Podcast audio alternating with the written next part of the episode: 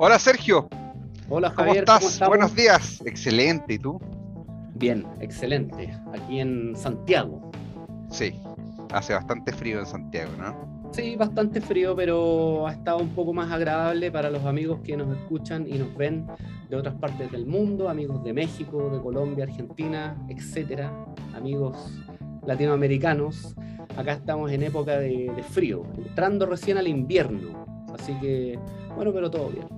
Todo Parte bien. de. Estamos acá entonces en el Club de Objetivos en Vivo, como todos los días miércoles, que hacemos esta transmisión, después sale en YouTube, tenemos también nuestro podcast en Spotify, flamante, muchas visitas hemos estado recibiendo, así que todos bienvenidos. Y hoy día Sergio tenemos un tema espectacular para que lo hablemos acá entre nosotros dos, solitos los dos, una cosa que a los dos nos gusta, que Sí. los dos practicamos hace mucho tiempo, que es la meditación.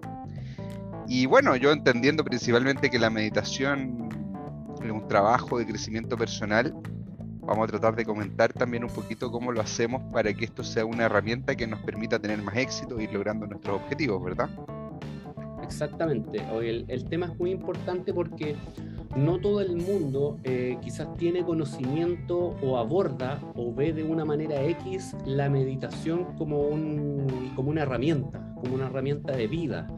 Es, eh, o a veces pasa, por ejemplo, en Chile sobre todo, los, o comentarios de la gente cuando uno dice o cuando ve a alguien que, que practica meditación en distintos ámbitos de la vida o para lograr ciertos, ciertos objetivos, hay mucha gente que no lo entiende, o simplemente no cree o lo ve como algo, como algo superficial o co- como vaya a estar perdiendo tiempo en Sí. qué significa eso. Yo, eso se ve mucho. A su vez, personas que lo practican, los resultados son visibles a Notable. miles de kilómetros. Bueno, empecemos entonces, porque los dos tenemos un sistema distinto de meditación.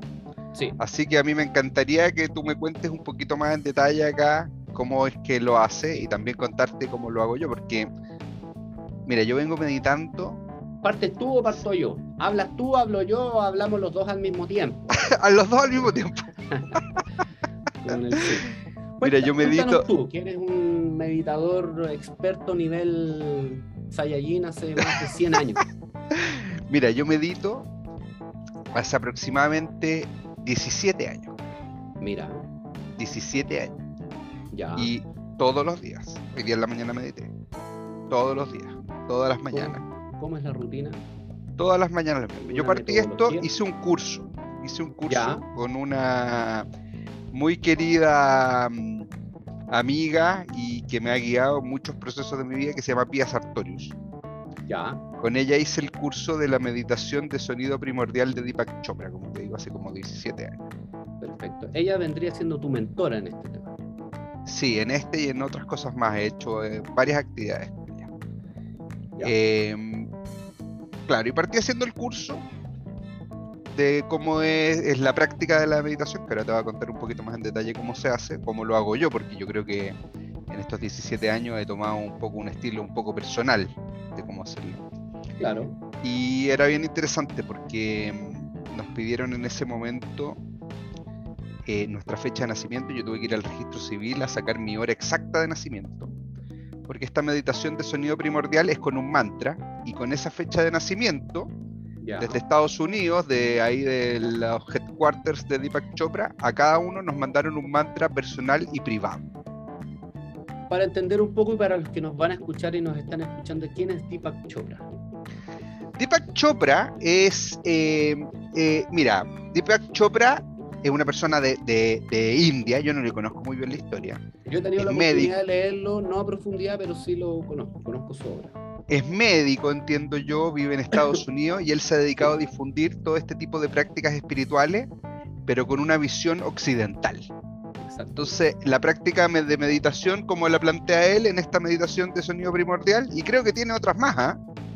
Eh, yo no soy específicamente seguidor de él, pero sí he ocupado este método durante harto tiempo, durante Ya. todos estos años, eh, en la cual entonces la meditación se hace con este mantra que en el fondo son unas palabras que uno repite constantemente, los que hacemos Claro. yoga, vamos a hacer yoga y ahí normalmente cuando parte la práctica del yoga se hace el OM, entonces eh, se repite este mantra y como te contaba, en este caso es un mantra que nos dieron a cada uno con nuestra fecha de nacimiento. Entonces tenía como de entrada un significado así como algo más personal, bien interesante. Un curso que debe haber durado, no sé, unas cuantas horas, debe haber sido una vez a la semana, durante cuatro semanas, una cosa por el estilo. Y salimos meditando. Y efectivamente, eh, como tú dices, como tú comentabas, muchas personas dicen que eh, ¿para qué vas a estar haciendo eso? Es una pérdida de tiempo, que fome. A mí no me resulta, eso es lo que yo más escucho. Claro. Y, déjame contarte un poco. Lo que yo más escucho acerca de eso, perdón por la interrupción, es no tengo tiempo. Lejos. Claro. Por lejos. Sí. Sí. Sí. Hay en una película que dice no me acuerdo qué película es, dice, si no te haces el tiempo, ¿cómo tendrás tiempo? Nuestro activo, el activo más valioso que tenemos como seres humanos, finalmente es el tiempo. Ah, por supuesto, porque como comentaba, no sé si lo comentamos acá la otra vez, pero dicen el tiempo es oro. Exacto. Y, yo creo que eso es mentira. Porque al final tú con tiempo consigues oro y con oro no consigues tiempo. Entonces el tiempo es más que el oro. Mucho más. Mucho más. Bueno, entonces déjame contarte un poquito de qué se trata esto, porque la, dinámica de la meditación es la siguiente. Uno se sienta durante media hora, Deepak Chopra recomienda hacerlo en la mañana y en la noche, yo lo hago, lo he hecho estos 17 años, solo en la mañana, a veces en la noche lo hago.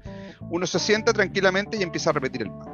Entonces uno podría repetir om, om, om, om, om. ¿Y qué es lo que va a pasar? Tú te sientas, empiezas a hacer eso y a los 15 segundos o menos, te ataca un pensamiento. Te ataca un pensamiento, ah, lo que me dijo esta persona el otro día, que le voy a contestar, hoy día tengo que hacer el trámite, claro, una preocupación, ay, tengo este problema, y, uno empieza a, eh, eh, eh, se, mete dentro de ese pensamiento. Y rápidamente el OM se olvida. Y uno está ahí a veces dándole vuelta, dándole vuelta, dándole vuelta. Después de un rato, si uno se queda sentado, porque normalmente esas personas que dicen a mí no me resulta, probablemente en ese momento se paran y terminan. Claro. Pero si uno se queda sentado, en algún momento, de una manera bastante natural, uno se acuerda y se da cuenta que uno no estaba con el propósito de pensar en eso, sino que estaba repitiendo el OM o el mantra. Y en ese momento pasa algo que es realmente impresionante, Sergio. Yo creo que acá está la clave de todo y por eso te lo cuento con tanto detalle, porque más encima es algo muy fácil. Uno dice, yo estaba repitiendo el OM y vuelve al OM. Pasan de nuevo 15 segundos, se va a otro pensamiento. Está pensando en otra cosa, ah, qué sé yo, que tengo que entrar el trabajo, o tengo que salir, tengo que ir a comprar tal cosa, o tengo que pedir esta reunión, o me acuerdo cuando yo era chico, lo que pasaba en mi infancia, etcétera, cualquier tipo de cosa. Claro. Y después de un rato, uno se da cuenta que uno estaba sentado para repetir el nombre. Y si tú piensas que vas a estar media hora, y ponte tú que en media hora se te pase 10 veces, supongamos. Entonces, si te pasa 10 veces y tú meditas todos los días en la mañana durante un año, vas a haberlo hecho eh, más de 3.500 veces en el año el ejercicio de volver a no. Entonces, lo que pasa acá realmente es que después cuando tú sales a tu vida, a tu día a día, a tu vorágine, a, claro, a, experimentar la vida, a vivir la vida, y te pasa algo, tú tienes la capacidad de recordar que tú tenías otro propósito. Entonces, para mí, la meditación es como ir al gimnasio al final. Es como que cada vez que uno revuelve el OM, uno levanta una vez la pesa. Y uno va fortaleciendo el músculo y va fortaleciendo el músculo. Entonces después uno está en una reunión, por ejemplo, hay una situación conflictiva y uno puede volver de nuevo al OM. Puede de alguna forma controlar esos pensamientos que a veces son medios incontrolables. Entonces, Excelente herramienta quizás para combatir temas de ansiedad. O sea, totalmente, porque al final, y hay un libro muy interesante acá que te lo recomiendo si no te lo has leído, que es El poder de la hora, de, ¿cómo se llama el autor? Em, Voy a buscarlo. Sí, busquémoslo. Yo me lo he leído varias veces. El poder de la hora, de Eckhart Tolle, alemán. Perfecto, sí, sí. Lo único perfecto porque me lo. Mira, no he, no he leído a Eckhart Tolle, que es eh, em, Tolle con doble L. Sí. Pero me lo recomendaron hace, hace un tiempo. Un amigo me dijo: Oye, te recomiendo un escritor que se llama Eckhart Tolle. Un muy buen amigo me recomendó a Eckhart Tolle. No lo he leído, pero sí lo tengo en carpeta. Aquí está: El poder de la hora de Eckhart Tolle. Entonces ahí. Del ahora, ¿no? del ahora, claro. No de la hora, del ahora. de la hora, del now. Del, The power of now. Exacto. Sí, sí. Ahí él, bueno, habla de todas estas cosas en bastante detalle. Y habla acerca de que la mente al final como que uno se identifica con los pensamientos y al final estos pensamientos a uno nos controlan. Y él, en ese, en ese repetir el, el OM, él, por ejemplo, no sé, da algunos ejercicios, por ejemplo, dice, trata de mantenerte presente en el ahora, por eso se llama el poder de la hora. Trata de mantenerte presente en la hora. Cuando te estés lavando las manos, siente el sabor del. No el sabor, el olor del jabón. Claro, sí, exacto. Es como. Siente la. Fíjate cómo tus pies tocan el piso cuando estás caminando. Entonces, de alguna forma, uno al darle la atención, porque hay que entender que el sistema del cerebro es bien limitado. Eh, filtra muchas cosas. Entonces, cuando uno le empieza a dar la atención a algo así, logra de alguna forma quitarle energía a los pensamientos. Y esto me recuerda, porque tú sabes que yo soy ingeniero de informática, y mi primera forma de entender esto de la meditación era em, haciendo la comparación con el computador. por ejemplo, te voy a compartir acá un poquito pantalla para que los que nos vean en YouTube lo van a poder ver, pero los que no, lo voy a ir narrando, los que nos estén escuchando en Spotify. Mira, yo te voy a compartir pantalla acá y te voy a mostrar el administrador de tareas de mi computador, de mi computador Windows. Perfecto, ahí nos va, relatando para, Sí, por supuesto. Entonces, estamos en Spotify. Acá en el administrador de tareas tú lo puedes ver. Mira, tengo varias aplicaciones corriendo tengo 17%, 22% del CPU, el que más está usando ahora es el Zoom, que es por donde estamos teniendo esta llamada ahora, esta grabación. Claro. Entonces, ¿qué pasa? El computador... de tareas sí. humano.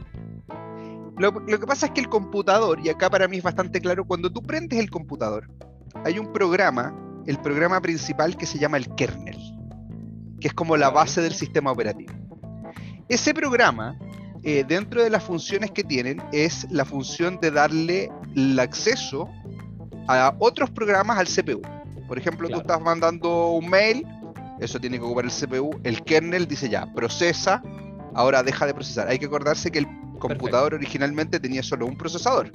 Claro. Entonces, esta sensación de multitarea, que tú tienes varias cosas abiertas, como ves, viste acá en mi administrador de tareas, había muchas tareas corriendo. Sí todos esos procesos en un computador más antiguo que tiene solo un CPU, en verdad corre uno al mismo tiempo, pero va cambiando tan rápido que tú crees que van corriendo todos juntos.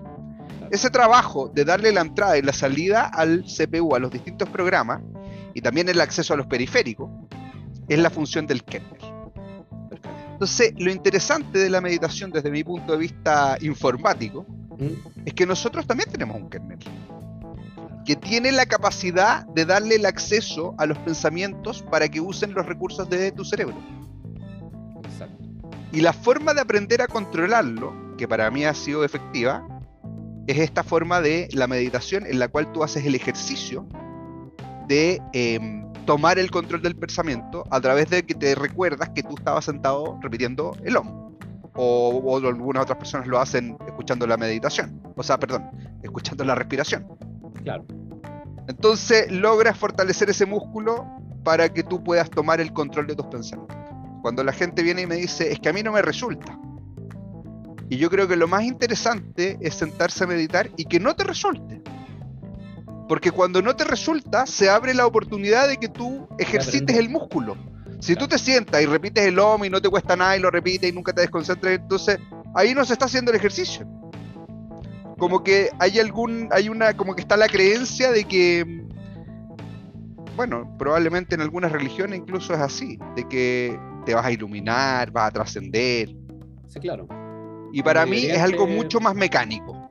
En Medio Oriente es, es obligatorio.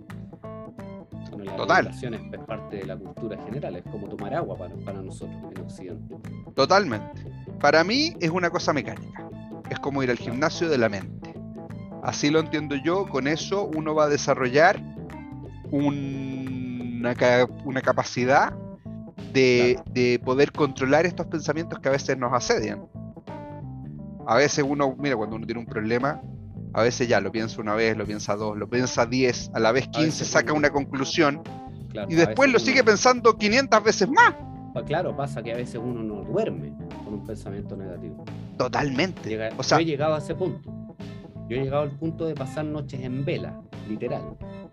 Mira, yo, yo hace mucho tiempo eh, no me pasa, me despierto y mucho y tiendo a estar en vela y bueno, si me doy cuenta de un rato que después de un rato que no me puedo volver a dormir, medito Claro, y medito y después sin ninguna duda me voy a dormir. perfecto. Cuéntanos un poquito, Sergio, cómo es tu aproximación. Método de... a ver, porque hay distintas metodologías. Por ejemplo, en mi caso, la meditación yo la practico mm, desde el lado musical y sensorial. Em, yo empecé a, mm, a escuchar hace un tiempo atrás em, los famosos y no tan famosos solfegios. Los ver, solfegios. cu- cuéntame de eso porque la verdad es que no sé nada. ya. Lo- los solfegios son, son, son frecuencias o frecuencias musicales que son, vienen de la época de los monjes gregorianos. Por ejemplo, eh, se dice que un solfegio, un tipo de solfegio, son, son, son melodías, por ejemplo, como el himno de San Juan Bautista, se decían los monjes gregorianos, que son, ¿cómo te explico? Son melodías que, que sonaban a través de, la, de las piedras, del roce de metales, etcétera. Por ejemplo, como lo que podemos entender hoy día a través de los famosos cuencos. Hay mucha gente que tiene cuencos. Estos, estos- Eso te iba a decir, cuando uno agarra una copa y Ya. moja el dedo y la pasa por alrededor, eso eso. puede ser un tipo de solfegio. O un diapasón, a lo mejor, ese tipo de cosas de vibración. Entonces, en esos tiempos, en los tiempos de los monjes gregorianos y en esas épocas, se creía y se afirmaba, se logró comprobar, que a través de los solfegios podían ayudar eh, no a curar, sino que a aliviar ciertos eh, dolores, enfermedades, ayudar a las mujeres en los partos, eh, ayudar a la concentración eh, y finalmente adoptar un tipo de meditación para estar en línea. Y se descubrió después a través de la ecualización, ya hablando un poco más técnico en el ámbito musical, cuando nosotros escuchamos, por ejemplo, una radio o un ecualizador de radio, como todos lo vemos, que tiene los ocho periquitas y con unos números, ¿perfecto? Esas Totalmente. periquitas con esos números son los hertz. Los Sí. hertz por donde nosotros eh, exponemos el sonido o las ondas sonoras y nosotros esa, la radio del auto antiguamente o los equipos podíamos, o ahora lo hacemos en los teléfonos, donde sea, igual podemos ecualizar. Si nosotros subimos los hertz de la izquierda, vamos a darle una frecuencia con más bajos. Si subimos los hertz de la derecha, vamos a dar más agudos.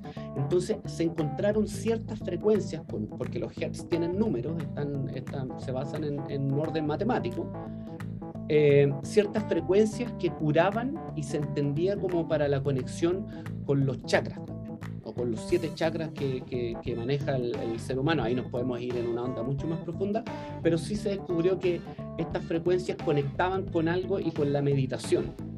Se descubrió, por ejemplo, te- siempre tengo anotados porque son, son muchos, por ejemplo, eh, hay, hay frecuencias muy conocidas, por ejemplo, la, si tú escuchas un audio que está todo ecualizado en los, en los 396 Hz, eh, se dice que tú puedes aprender a, a liberar las culpas y, y a, sanar, el, a sanar el miedo. Tú te vas Ah, mira. lo, lo vas liberando. Hay, hay por ejemplo, eh, hay, hay unos que son mucho más heavy, que son como para la transformación y la reparación. Hay uno que es como para la reparación del ADN, un solfegio que si tú lo escuchas en la frecuencia 528, 528, si tú escuchas un solfegio en esa frecuencia, eh, dice que tú puedes llegar a cambiar eh, tu ADN desde adentro. Por ejemplo, para volver al orden espiritual, hay uno que es muy famoso que es el 852. Oye, Sergio, para, para, para, para mí y para la que nos estén escuchando, ¿puedes poner ahí, reproducir algún solfegio para que lo escuchemos? Sí, claro, espérame, déjame, me, pillaste, pero mira, por mientras te voy contando. En los solfegios pueden, em, hoy día con las herramientas musicales que existen, se puede ecualizar un audio en, en esa frecuencia o la frecuencia que uno busca. Y bueno, para volver a lo que me habías preguntado, em, la forma que hago yo, cómo lo practico, porque uno puede decir, ya, el solfegio maravilloso, lindo, pero ¿cómo, en qué momento lo escucháis? Absolutamente el solfegio tiene que ser escuchado en un momento de calma y meditación. Yo personalmente lo hago en la noche. En mi caso, tengo, eh, vivo con mi mujer y mi hija chica que tiene cuatro años recién, entonces me es difícil en la mañana cuando se está levantando un poco de caos en la casa, que después se ordena cuando ella va al jardín, eh, todos estamos trabajando, etcétera, pero ahí uno ya está en la vorágine del día. Yo lo hago personalmente en la noche, cuando ya hay calma y, y pretendo quizás descansar o antes de dormir. Eh, uno se pone audífono, idealmente con audífono, para poder escucharlo bien, y cierra los ojos y eh, a veces lo hago repitiendo algún mantra o a veces, muchas veces no. La mayoría de las veces sin repetir el mantra, solo escuchando el solfegio, cerrando los ojos y concentrándote en lo que uno quiere o, o en la frecuencia que el solfegio te propone. Por ejemplo, la reparación del ADN sería que uno quiere comenzar de nuevo, uno quiere estar eh, tranquilo con, consigo mismo, uno quiere volver a, como a su centro, como la que tú decías. Y uno lo escucha y es 100%, 100%, o sea, es casi como una droga legal. Porque, porque tu cerebro está asumiendo automáticamente, está agarrando la señal directa a, los, a, a, a través de tus oídos y tu cerebro se va a calmar, vas a sentir tu cuerpo, sientes tu peso absolutamente y como no tienes escapatoria porque lo estás escuchando con audífonos, es súper difícil salirse. Entonces como que tú te concentras y te vas en un, en un, en un viaje que puede durar, no sé, pues solfegios de, yo practico unos cortos que a veces los hago yo mismo, porque si no todos saben, yo soy músico, soy productor musical también eh, solfegios de 10 minutos, 15 minutos, hay solfegios de 2 horas. Hay, Uno puede buscar en YouTube, en YouTube está lleno, lleno, lleno, lleno, lleno de solfegios, pero lleno. lleno a ver, veamos algo, a ver, busquemos uno al tiro. Ya, mira, busquemos ahí al tiro. ¿Comparto yo? Sí, comparte tú. Mira, comparte tú para, para, la gente que lo está escuchando en, en Spotify. Después podemos. Mira, por ejemplo, mm, hay uno que es muy que, es muy famoso, que a mí me gusta mucho, que es el solfegio en 432 Hz. Mira, búscate un solfegio E con 2G, sol, solfegio. Acá ya aparecieron varios. En 432, búscate uno en, 432 para que, para que mostremos a la, a la, a la gente cómo se ve. Ya. ¿Ese? Sí, cualquiera. Este, mira, este dura una hora. Ya. Entonces, a ver si vamos a, ponerle audio a la gente. Tienes el, sí, el sí, parlantito desactivado. Sí. ahí lo puse de nuevo en cero. Ya, si se logra escuchar.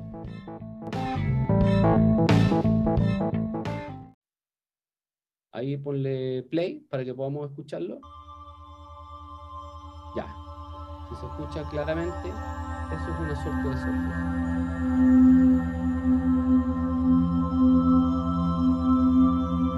Los parlantes del escritorio y siento la vibración en la mesa. Sí. Generalmente, mira, bájalo un poquito. Es muy recomendado escuchar un solfegio con, con audífonos. ¿Por qué? Porque los solfegios generalmente tienen frecuencias bajas muy fuertes las frecuencias bajas no, eh, generalmente no se, mm, no se escuchan o no se pueden percibir bien en parlantes de escritorio o menos en, un parlante de un teléfono, que tienen salida, salida simple. Entonces, si tú lo escuchas con unos buenos audífonos o simplemente con los audífonos del celular, vas a poder captar mucho mejor la frecuencia y con esa música que acabamos de escuchar, si tú la escuchas 10 minutos, en 10 minutos ya estáis listo. Estáis absolutamente entre comillas, desconectado y conectado. Desconectado del, de la vorágine y conectado contigo mismo. Y ya si tú entiendes, perdón, eso, si quieres, entre comillas, creer y sentir que, que la frecuencia X, por ejemplo, hay una eh, frecuencia muy famosa también que es la, creo que es la 963, creo que dicen que es la, la frecuencia de Dios, que es la frecuencia que conecta todos los los chakras y tu ser absoluto. Hay frecuencias también, hay mucha gente que ocupa frecuencias eh, para obtener éxito en, alguna, en, algún campo. Hay frecuencias que... Ah, es que justo, justo eso nos lleva a lo que te quería comentar, porque hemos estado hablando de estas metodologías de meditación. Son bien distintas las dos. Igual comparten varias cosas, pero, pero son medias distintas. Pero al final lo interesante a lo mejor para que nos, nos están escuchando acá es poder entender cómo se puede aplicar esto para un propósito, como dijimos en el título de, esta, de esta transmisión, eh, la meditación como herramienta para lograr los objetivos, para tener éxito, leo yo detrás. En tu caso, Javier, ¿cómo sientes tú que la meditación ha sido una herramienta para lograr objetivos, ya sea personales, profesionales? Mira, yo creo que esto aporta en todo, pero en lo específico llevándolo esto más al ámbito laboral. Lo primero que aporta, yo te diría, y esto para la gente, por ejemplo, que trabaja en ventas. Ya. Eh, uno de, y, esto podríamos extendernos bastante en este tema, porque venta es algo que me he dedicado a estudiar muchísimo en mi vida. Pero, pero Brian Tracy, que hoy en día también es, yo creo que sigue vivo, estaba viejito ya. ¿Quién es Brian Tracy? Brian Tracy es eh, originalmente un entrenador en ventas. Y que después mutó, de hace muchos años, Sales coach. Sí, mutó a un tema más de desarrollo personal. Ya, perfecto. Pero, mira, impresionante en el tema de las ventas. Yo, mi primer libro de venta era el eh, Estrategias de Venta Avanzada de Brian Tracy, un libraco gordo así. Y, contaba, me, llamó mucho la atención porque tenía que ver con estas cosas, eh, acerca de la ética del vendedor, de que el vendedor es una persona que está comprometida a mejorarle la vida a su cliente, en el fondo, no vender por vender. Y la disciplina de venta, él contaba, por ejemplo, que em, vendió en muchas ciudades en el mundo, él es de Estados Unidos, que llegaba a una ciudad, por ejemplo, y solamente para calentar hacía mil llamadas en frío, imagínate que venden, que tienen que hacer llamadas de frío. Claro, Mil llamadas de frío solo para entrar en calor. Para entrar en calor, claro. Que llegaba, por ejemplo, entraba a vender en alguna empresa que trabajaba en un edificio, recorría todo el edificio, le vendía de vender, le trataba de vender a todos los vecinos. Bueno, y dentro de las cosas que él habla, que esta es una de las que más marcado me ha dejado, es el escuchar. El escuchar es fundamental, porque si tú te quieres comprometer a, si tú te quieres comprometer a mejorarle la vida a tu cliente, tienes que entender cuál es su problema. Y si no lo escuchas va a estar difícil. Y el escuchar también, él dice, genera otras cosas. Por ejemplo, genera un aumento en la relación de confianza. Si tú te sientes escuchado por mí, o por ejemplo, imagínate que tú vas a un médico y vas entrando y dices, señor, no me diga nada, tómese esta pastilla. Tú sales de ahí probablemente y dices, ah, este médico me estaba engañando.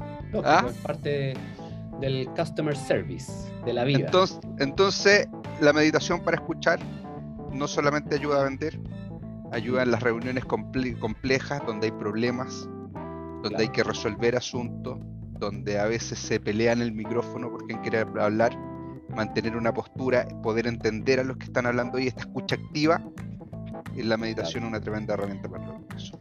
En, esa misma... Por ejemplo, perdóname, te pongo en el caso de, de reuniones eh, reuniones de fin de mes, por ejemplo, de equipos de venta o de, o de directorio, cosas complejas. Siempre hay, hay gente más excitada de otra, que otra, perdón. Sí. Hay, hay muchas veces hay, incluso hay interpelaciones entre, entre, entre, entre personas que están presentes en las reuniones. Eh, absorber la información y saber canalizarla va a ser parte efectiva de, de los logros con la meditación. Totalmente, porque normalmente ¿qué pasa? Estás en esa reunión. Ponme en una dirección, en una reunión, perdón, de directorio de fin de mes con te, te, pongo, te, pongo, en una reunión que a mí me, me, me, toca muchísimo estar. La reunión de avance de proyecto informático. Perfecto. Hay un cliente, varios proveedores, por ejemplo, y hay un problema. Lo que normalmente pasa en estos proyectos informáticos es que entre los informáticos, naturalmente, creemos que hicimos todo bien y nos empezamos a echar la eso, sin ninguna duda, se le dice, no, esto está malo por lo que hizo el otro, el que está sentado en la otra silla y en la reunión. Esa persona que están ahí indicando, naturalmente va a tener una reacción emocional. Va a tratar de defenderse, a lo mejor en ciertos casos más extremos puede ser que no responda mm, de una forma, digamos, eh, políticamente correcta, por decirlo de alguna manera. Claro. Entonces, em, eso es un poco lo que yo te decía al principio. Viene un pensamiento, viene a lo mejor una emoción que te domina, que te posee. Y tú después de haber estado meditando durante tanto tiempo, habiendo vuelto al OM tantas veces, habiendo em, ejercitado ese músculo, para ti es fácil dejar pasar, dejar pasar ese pensamiento y esa emoción y poder volver a concentrarte en el problema. Es parte del ejercitar ese músculo. No sé si se entiende más o menos. Sí, se entiende absolutamente. se entiende quizás como saber volver al centro y saber, saber manejar saber manejar un huracán. Sí. Estar dentro de un huracán y no salir volando. Sí, por ejemplo, me pasó ayer, estaba en una reunión y una de las personas me dice, sí, Javier, pero es que mira, tú te equivocaste en esto que hiciste. Y yo, obviamente, cuando me dijeron me te equivocaste, primero me produjo una pequeña la primera reacción, que es lo natural. ¿Sabes lo que hice? ¿Mm? No le contesté nada, lo escuché sencillamente. Le encontré un poco de razón en algo de lo que me dijo. Y me lo dejé para mejorar. O sea, como una herramienta también para. Porque le podría haber dicho, no, si yo lo que hice está bien, y me podría haber justificado y defendido. Entonces, para ese tipo de eh, situaciones en las cuales hay que relacionarse con otras personas, potentísimo. Potentísimo. Poder escuchar, digamos, las necesidades de los colaboradores, los problemas que tienen en esta escucha activa. Eh, muy, muy, fuerte. Y después, yo te diría que. Em, hay ciertas tareas, a mí me pasa mucho, que yo me siento a hacerlas. Yo creo que esto no debe pasar a todo el mundo. Y naturalmente tengo una resistencia. Y ahí aparece la procrastinación, y hay montones de libros que hablan de la procrastinación y cómo manejar el tiempo, etc. Pero al final, esa procrastinación, entiendo yo, ese sacar la vuelta, si tú quieres, claro. proviene también de una situación emocional. Te produce ansiedad, te produce temor, tienes miedo que no te va a resultar o las consecuencias de que va a tener esto que tú vas a hacer.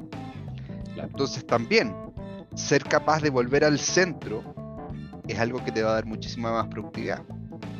Y dejar pasar esas emociones, esos pensamientos, que lo vas a lograr en la medida que tengas también, como te decía, ejercitado el músculo. Segundo. Después, cuando uno, por ejemplo, es más empresario, a lo mejor, o jefe de área, gerente.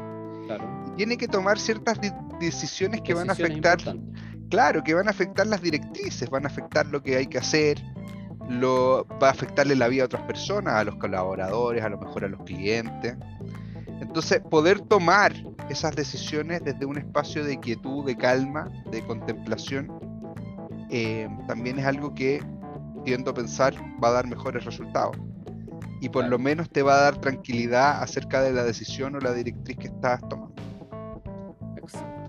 Entonces yo te diría que por ahí, en el trabajo propiamente tal, em, poder controlarse para ser más productivo, en las relaciones interpersonales, para resolver problemas, para las ventas, y eh, en la definición, digamos, de las directrices, los propósitos, si tú quieres, eh, es algo que una herramienta poderosa. Sumamente poderoso, sumamente efectivo.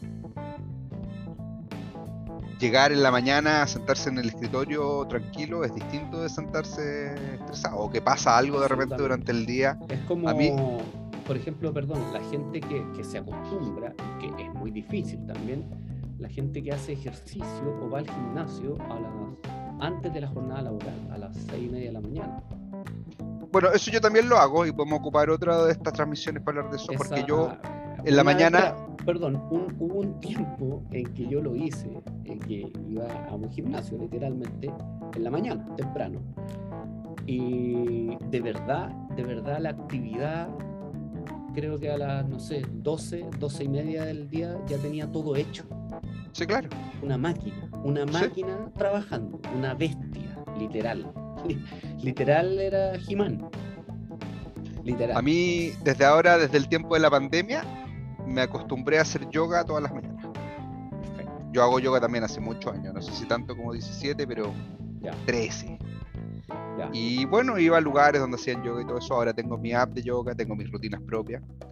que va un poco con lo mismo, ¿ah? porque mira, el otro día hablaba con un amigo que, me, que él es ciclista. Y me decía que él, por ejemplo, cuando va subiendo la cuesta, se concentra en el dolor. El dolor que le produce en los muslos, en las piernas. Es una técnica muy... Me ha tocado utilizarla. Esa es otro tipo de meditación. O por ejemplo, si tú sales a caminar a la calle o a la plaza, al parque, y tomas... Eh, te pones en actitud de darle un enfoque, una concentración a los estímulos externos, mirar los colores de los árboles, los sonidos de los pájaros, de los autos incluso, eh, también es una actividad, totalmente meditativa. Por ejemplo, a mí que me gusta andar en el scooter eléctrico, me desplazo, voy a las reuniones en el scooter, yo también lo tomo como una actividad meditativa porque hay que estar concentrado de no chocar a nadie, de que no te atropellen los autos, de que no haya hoyos en el camino es algo que te consume bastante en términos de tu capacidad de procesamiento. Entonces, de ahí uno puede bajar un poco estos pensamientos que te asedian y las emociones que generan. Desde tu lado, ¿cómo se ve? Desde mi lado, eh, a mí me sirve mucho, por ejemplo, como estas tareas alternativas a la, meditación tradicional. Eh, si es que uno tiene tiempo, eh, he establecido metas de pasos, caminar. Caminar. Un ejercicio externo o lateral a la meditación para mí ha sido la conexión, la conexión incluso con los problemas, para buscar soluciones. Creo que muchas soluciones a problemas, ya sea laborales, personales, de algo, las he encontrado caminando. Caminando. ¿Y, caminando solamente o en el solfegio? He pasado por ambas he pasado por la caminata. Eh, caminata uno se refiere literalmente con salir a caminar, a darse una vuelta o ir a comprar, si tengo que ir a comprar algo, ponte tú a la farmacia o ir a comprar alguna cosa, ir a la farmacia que está un poco más allá. O si tengo que ir a un lugar, a una reunión, me pasó, ponte tú ayer. Eh, tenía una reunión en una parte de Santiago en la mañana, en Pedro de Valdivia, por ejemplo, por si alguien no conoce el lugar, es una parte de una comuna céntrica en Pedro de Valdivia, en Providencia, y me estacioné a propósito 14 cuadras del lugar. ¿Para qué? Para poder tener el tiempo de eh, practicar la, entre comillas, meditación al caminar. Hay muchas veces que me pongo eh, a escuchar un solfegio y ahí ya sí que se vive una locura total, porque tú estás viendo la ciudad, autos, eh, buses, gente pasando por todos lados, y tú por mientras estás escuchando un solfegio. O sea, es como cuando en las películas muestran estos peleas o asesinatos y ponen música clásica y todo muteado. Es exactamente lo mismo. Está la locura y tú al mismo tiempo estás escuchando un solfegio y ahí sí que sentís que, de verdad sentís que estáis flotando. Vais flotando por la calle.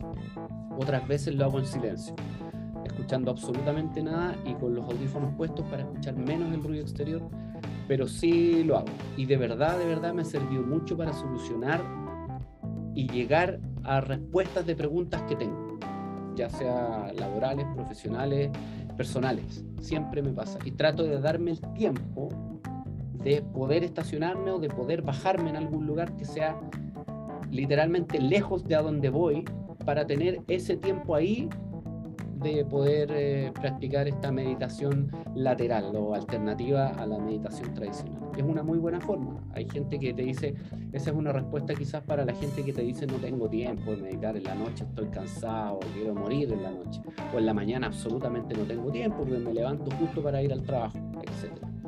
Quizás una buena alternativa es cuando tengas que ir a un lugar, programarte 10-15 minutos antes, que no cuesta, eso es absolutamente posible, y bajarte un poco antes o estar un poco más lejos del lugar para tener esos minutos para caminar y créeme que la solución o los resultados van a ser reales.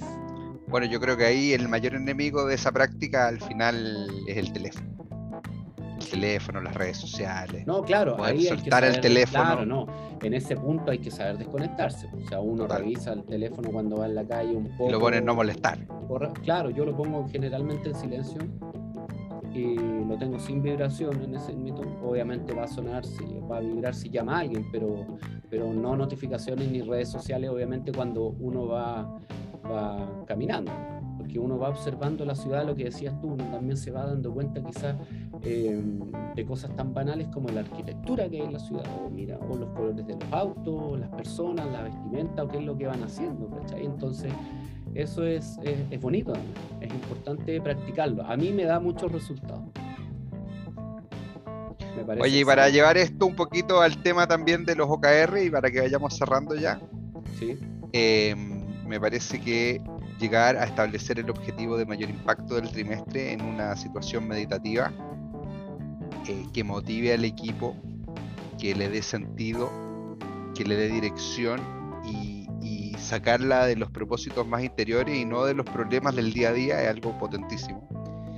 Y ahí, como siempre, invitamos a nuestra audiencia a que entre en nuestro sitio web www.futureegg.com, futuregg.com, y ahí van a encontrar nuestro e-learning que tenemos nuevo para poder establecer los objetivos OKR del trimestre y también el acceso a nuestro software, al EcoKR, eh, donde van a poder hacer la gestión con su equipo.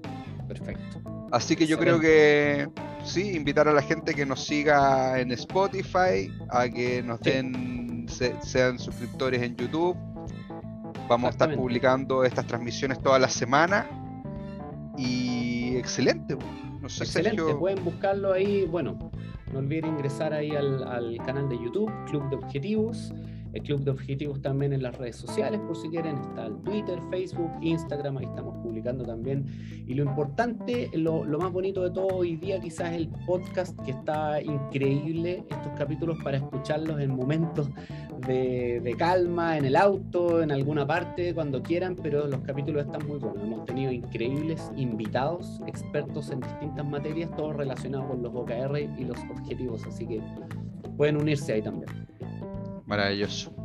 Ya, Sergio, muchísimas gracias por esta conversación de hoy y nos vemos la próxima semana. Nos vemos. Un abrazo grande a todos. Un abrazo grande. Muchas gracias. Chao, chao. Chao, chao.